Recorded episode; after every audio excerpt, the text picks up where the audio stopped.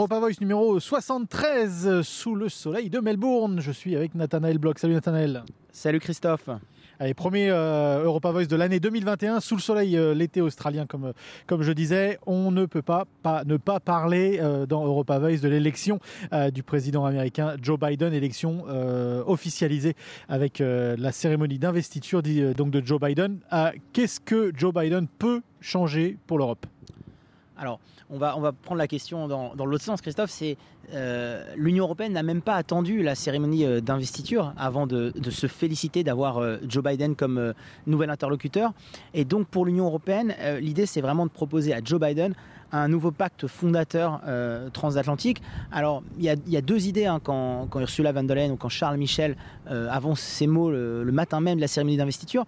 D'abord, il y a évidemment une rupture avec la présidence Trump et avec la relation Union européenne-États-Unis telle qu'on l'a connue euh, pendant le mandat de, Donald Trump, mais il y a surtout la volonté pour l'Union européenne de faire revenir les États-Unis, euh, quoi qu'il en coûte, en tout cas quel que soit le président, à la table des négociations, à la table de ce qu'on pourrait appeler le multilatéralisme. Euh, L'Union européenne a vraiment besoin que les États-Unis reviennent au sein des organisations euh, internationales. Et d'ailleurs, euh, Christophe, une des premières euh, décisions, à la fois très symbolique, mais aussi très pragmatique, ça a été le retour des États-Unis dans l'accord de Paris. Peut-être la, première décision de politique internationale euh, partagé euh, par Joe Biden le, jour de son investiture. Avec le, welcome back, euh, le tweet welcome back d'Emmanuel Macron. les annonces d'ailleurs qui avaient été préemptées quand même de la part de, l'équipe de Biden, on savait à peu près les premières intentions, on savait que dès le premier jour, bah, il allait se mettre au travail, on savait dans quelle direction ce qui allait changer très rapidement, y compris ce qui allait changer pour la relation avec l'Europe. Oui, et c'est ça Christophe qui est intéressant, c'est qu'à la fois il y a cette volonté européenne de voir revenir euh, le partenaire américain euh, autour de la table de négociation, mais il y a en même temps euh, une fermeté d'Ursula von der Leyen, la présidente de la Commission, d'asseoir ce qui avait été théorisé par les dirigeants européens à la fin de l'année 2020, à savoir l'autonomie stratégique. Ça a été un, pacte fondateur, Christophe, qui avait été avalisé par les 27, donc les 28 moins le Royaume-Uni fin 2020. C'est en fait quatre ou cinq grands dossiers sur lesquels l'Union européenne veut montrer qu'ils avancent ou qu'elle avance unie. C'est à la fois la lutte contre le changement euh, climatique, euh, le renforcement de la coopération multilatérale, le combat évidemment contre la, Covid-19, euh, contre la, pandémie, et bien sûr la reconstruction des économies, du commerce, et en, dernier lieu, tout ce qui a trait à la transformation, à l'accélération numérique. Et en fait, ce qui est intéressant, c'est que dans la, manière dont les Européens ont communiqué au moment de l'investiture de Joe Biden, il y a à la fois cette volonté de voir le partenaire euh, américain revenir autour de la table, mais aussi de lui dire, euh, voilà, maintenant l'Europe est plus unie qu'avant, euh, c'est vrai, pendant la, mandature de, van der Leyen, on l'a vu, hein, les Européens ont su, et notamment au moment de la deuxième vague de l'épidémie de, Covid-19, réagir ensemble, construire quelque chose ensemble. Ça ne veut pas dire qu'il n'y a pas des, problèmes, et on en parlera dans cette deuxième partie d'Europa Voice, notamment autour du, passeport vaccinal. Mais en tout cas, il y a aussi cette volonté, euh, en même temps que d'accueillir le partenaire américain, bah, de montrer qu'aujourd'hui, l'Union européenne des 27, débarrassée du fardeau du Brexit, a cette volonté d'avancer comme un seul homme face ou avec le partenaire américain vous mentionnez le Brexit, euh, c'est aussi intéressant de voir les, réactions de, quelqu'un comme Boris Johnson, qui bon, il s'est félicité de l'arrivée de, Joe Biden assez euh, ouvertement.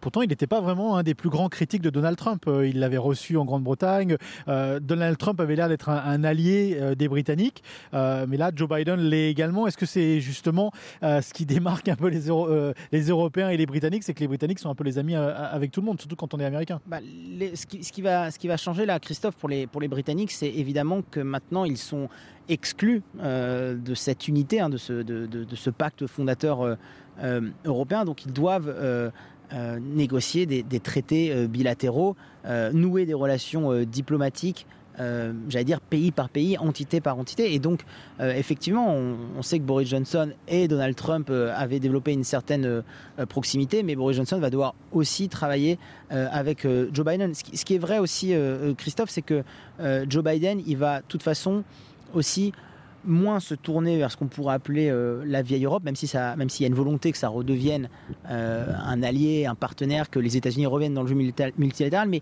on sait aussi que Joe Biden, il va se tourner vers des économies comme le Japon, comme l'Inde, euh, comme l'Australie, voilà, vers, ces, vers, ces, nouveaux marchés-là. Donc euh, pour les Britanniques, euh, c'est peut-être d'être considéré comme une entité en dehors de l'Union européenne à être prise en compte par Joe Biden ben, sur l'ensemble des dossiers internationaux le fameux Singapour européen. C'est ce que les Britanniques euh, voudraient euh, avoir. Après, faut pas vraiment se voler la face. Joe Biden va sûrement, enfin Joe Biden et son équipe, hein, euh, Kamala Harris et, toute son équipe vont, changer les choses.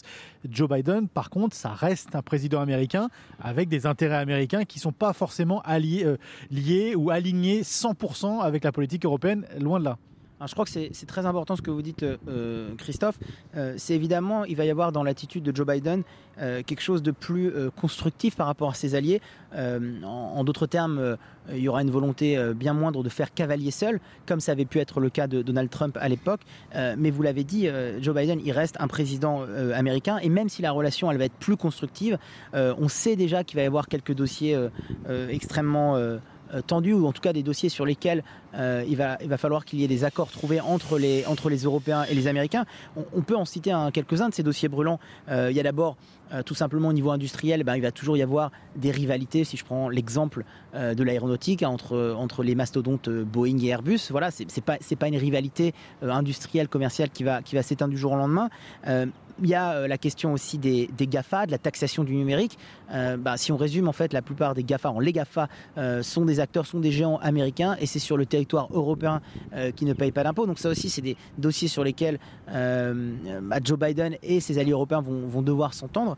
donc effectivement, il y a une volonté euh, euh, avoué, hein, assumé. Et d'ailleurs, le mot unité, il a été euh, repris beaucoup de fois par Joe Biden lors de son discours d'investiture. Il, y a cette volonté d'unité à la fois nationale hein, sur le sol américain, sur la scène domestique, mais il y a aussi cette volonté d'être, de, faire preuve de plus d'unité avec ses alliés. Mais il y a toujours des dossiers sur lesquels euh, il va falloir euh, se remettre à la table des négociations et, trouver des accords. Et puis euh, aussi, on, sait donc qu'il y a cette volonté des Américains de revenir au sein des institutions multilatérales, l'OMS, pardon, l'Organisation mondiale de la, de la santé, l'accord de Paris, l'OTAN. Hein, on, avait vu hein, sous la, présidence de, de, Donald Trump que ce qu'on appelle le burden sharing, c'est-à-dire le partage du fardeau des dépenses militaires, était critiqué par Donald Trump. En gros, les États-Unis, ils trouvaient Donald Trump que les États-Unis mettaient beaucoup trop la main à la pâte euh, par rapport à ce qu'il recevait euh, de cette collectivisation euh, de, la défense. Bon, les, États-Unis sont aussi attendus au sein de l'OTAN, mais par contre, par exemple, sur la question du, du nucléaire iranien, là, on sait que ça va être beaucoup plus difficile que les États-Unis reviennent à la table des négociations, notamment au vu des différentes des différents enrichissements en, uranium qu'il y a eu ces dernières années en, Iran. Donc, donc effectivement, tout n'est pas, tout n'est pas acté. Euh, c'est un work in progress entre les États-Unis et leurs alliés. Il y a la question de la Corée du Nord aussi, où euh, Donald Trump avait quand même lié quand même certains, euh, certains ponts, certains liens avec, avec les autorités de la Corée du Nord. Est-ce que ça, ça va pouvoir durer ou pas? C'est une des questions aussi qui reste en suspens. Corée du Nord, Christophe, et, même Chine, hein, si, si, on prend juste en miroir l'Union européenne, on sait qu'il y, a des accords et des rapprochements qui ont, eu lieu entre l'Union européenne et la Chine à la, fin de l'année dernière, et c'est extrêmement critiqué euh, même au sein euh, de l'Europe, parce qu'on sait très bien qu'il y a eu ces accords sur rapprochement en vue de l'investiture. Euh, américaine pour justement mettre un peu faire un peu pression sur les sur les États-Unis. Mais mais on sait aussi que c'est quelque chose qu'il va falloir qu'il soit réglé avec à la fois les acteurs européens américains et chinois sur sur les questions tarifaires de commerce etc donc j'allais dire le point positif, c'est qu'on part sur des bonnes bases, on part sur une, une volonté politique euh, commune. Et ça, je crois que c'est un liminaire euh, important euh, quand les acteurs autour de la table sont, ont un projet, ont une volonté politique commune. Maintenant, la question, c'est de savoir comment cette volonté politique, elle va pouvoir se décliner. et finalement, j'allais dire, pour moi, la plus grande crainte de ce mandat Biden, c'est un petit peu le over promise under deliver qu'on avait vu sous Barack Obama, où pour différentes raisons, euh, certaines d'ailleurs plus symboliques que, politiques, il y avait eu beaucoup euh, sur Barack Obama.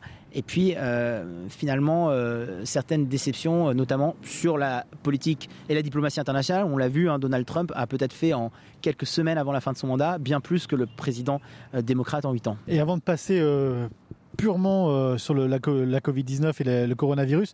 Euh, juste un mot sur les États-Unis et la crise euh, là-bas au niveau du, du Covid-19. Comment Joe Biden peut changer les choses et est-ce que ça peut avoir aussi un effet sur la relation avec l'Europe parce que on sait qu'il peut y avoir une bataille sur les vaccins, par exemple. est-ce que, est-ce que ça, Joe Biden peut rentrer dans cette course, la course aux vaccins si jamais il y a besoin, ou est-ce que la politique américaine est déjà alignée sur ce qui, sur ce qui va devoir être fait et que, et que ça va pas forcément trop changer? Alors le, premier élément, Christophe, pour ça, c'est encore une fois, on sait que Donald Trump avait, euh, avait, euh, avait dit hein, qu'il voulait retirer les États-Unis de l'Organisation euh, mondiale de la santé, une décision qui aurait dû être effective en, en, juillet prochain. Je dis qu'il aurait dû parce qu'on sait déjà que Joe Biden ne veut pas que les États-Unis se retirent de l'Organisation mondiale de la santé. Donc déjà ça, au, moment où il y a une gestion euh, planétaire euh, de la pandémie. Déjà, ça, c'est un indicateur assez positif euh, de la volonté de Joe Biden de, de ne pas faire d'isolationnisme en termes de, en termes de, j'allais dire, de gestion de, de la pandémie et peut-être, ça, il est trop tôt encore pour le dire, et peut-être de, de vaccins. L'autre point sur cette question-là, c'est qu'on a aussi eu il y a quelques jours euh, euh, l'immunologue et le conseiller à la, Maison Blanche en charge du COVID, de la Covid-19, euh, Anthony Fauci, qu'on a, beaucoup vu à la télévision, lui, il a confirmé aussi que les États-Unis respecteraient leurs obligations financières vis-à- -vis de l'organisation. Donc ça aussi, c'est un signal qui est quand même assez positif que les, États-Unis s'engagent à mettre la main au panier pour financer bah, ce qui va devoir être financé en termes de vaccins, etc. Donc pour l'instant, je pense que c'est encore un peu trop tôt pour vraiment dessiner les contours de la, de la, stratégie vaccinale aux États-Unis. En tout cas, euh, il y a ces deux premiers euh, signaux extrêmement positifs de la volonté de Joe Biden et de son équipe ben, de, de, faire équipe dans la, dans la lutte contre la pandémie et, la Covid-19. Allez, on va parler maintenant du, coronavirus et surtout de cette question autour du passeport vaccinal. on est rentré dans une phase de vaccination un peu partout dans la planète, hein, peu encore en, Australie, mais il y a quand même pas mal de, de, pays qui vaccinent à moyenne ou grande échelle. En Europe, ça vaccine un peu partout. La question du passeport vaccinal, on l'avait vu venir avec ses gros sabots, euh, mais on s'y était pas forcément attardé et aujourd'hui elle se pose réellement cette question. Oui, alors peut-être pour nos auditeurs, euh, euh, Christophe, déjà définir hein, ce, que, serait ou ce qu'est un, passeport vaccinal, c'est simplement un document qui attesterait qu'une personne a bien été vaccinée contre la Covid-19 et qui permettrait, alors après c'est le cas échéant selon les pays, euh, bah, déjà de voyager euh, librement euh, à l'étranger, mais aussi de se rendre par exemple dans des lieux publics ou au restaurant ou au cinéma. Donc déjà, entendons-nous sur les termes, c'est de ça dont il s'agit. Le passeport vaccinal, c'est pas j'allais dire, un, autre document diplomatique officiel, c'est une simple attestation, mais c'est important parce que dans, le, dans le wording, forcément, ça a un impact d'appeler ça un passeport, un passeport vaccinal. Donc ça, ça, c'est la question, ça c'est la, la, question de la définition. Après, effectivement, euh, tout s'est accéléré en, début d'année. Euh, alors, du côté de la Grèce, euh, de manière assez surprenante, hein, c'est pas forcément l'acteur duquel on, attendrait le plus que cette question du passeport vaccinal elle remonte, mais en fait, c'est la Grèce qui, voulant sauver sa saison touristique, avait voulu via cette initiative du passeport vaccinal, en fait, accélérer euh, les mouvements euh, de personnes et l'autorisation de touristes à revenir au sein de la Grèce. Et donc en fait, comme euh, la Grèce, par l'intermédiaire de son Premier ministre, avait avancé cette piste début janvier, bah après forcément l'Union européenne, notamment par la voix aussi d'Ursula von der Leyen, a dû se, se, positionner et c'est là où on voit que on a beau parler d'unité au sein de l'Union européenne, on n'a pas encore euh, de chemin euh, commun sur cette question euh, du passeport vaccinal. Vous avez en fait à l'heure actuelle quelques pays que je pourrais qualifier de qui ont, besoin de cette manne touristique, qui ont été durement touchés par, le, par la Covid-19, l'Espagne, Malte ou le Portugal par exemple, bah, qui sont plutôt alignés sur la position de la Grèce par rapport à ce passeport vaccinal. Et vous en avez d'autres, au rang desquels la France, pour différentes raisons sur lesquelles on pourrait peut-être revenir, bah, pour l'instant ne, ne, semble pas vouloir mettre en place ce dispositif, non pas de traçage, Christophe, mais ce dispositif, cette attestation pour permettre aux personnes de, voyager.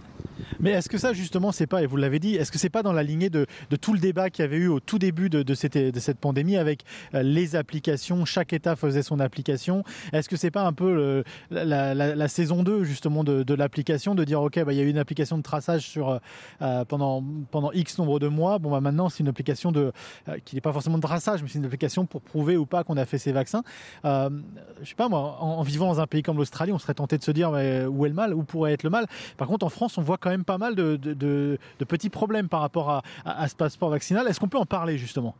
Oui, Christophe. Alors, euh, si on prend la position euh, euh, française, par exemple, il y a principalement trois oppositions à ce passeport vaccinal, ou en tout cas trois réticences qui ont été avancées par, par le gouvernement ou par les agences officielles. Alors, d'abord, il y a le, classique atteinte aux libertés individuelles.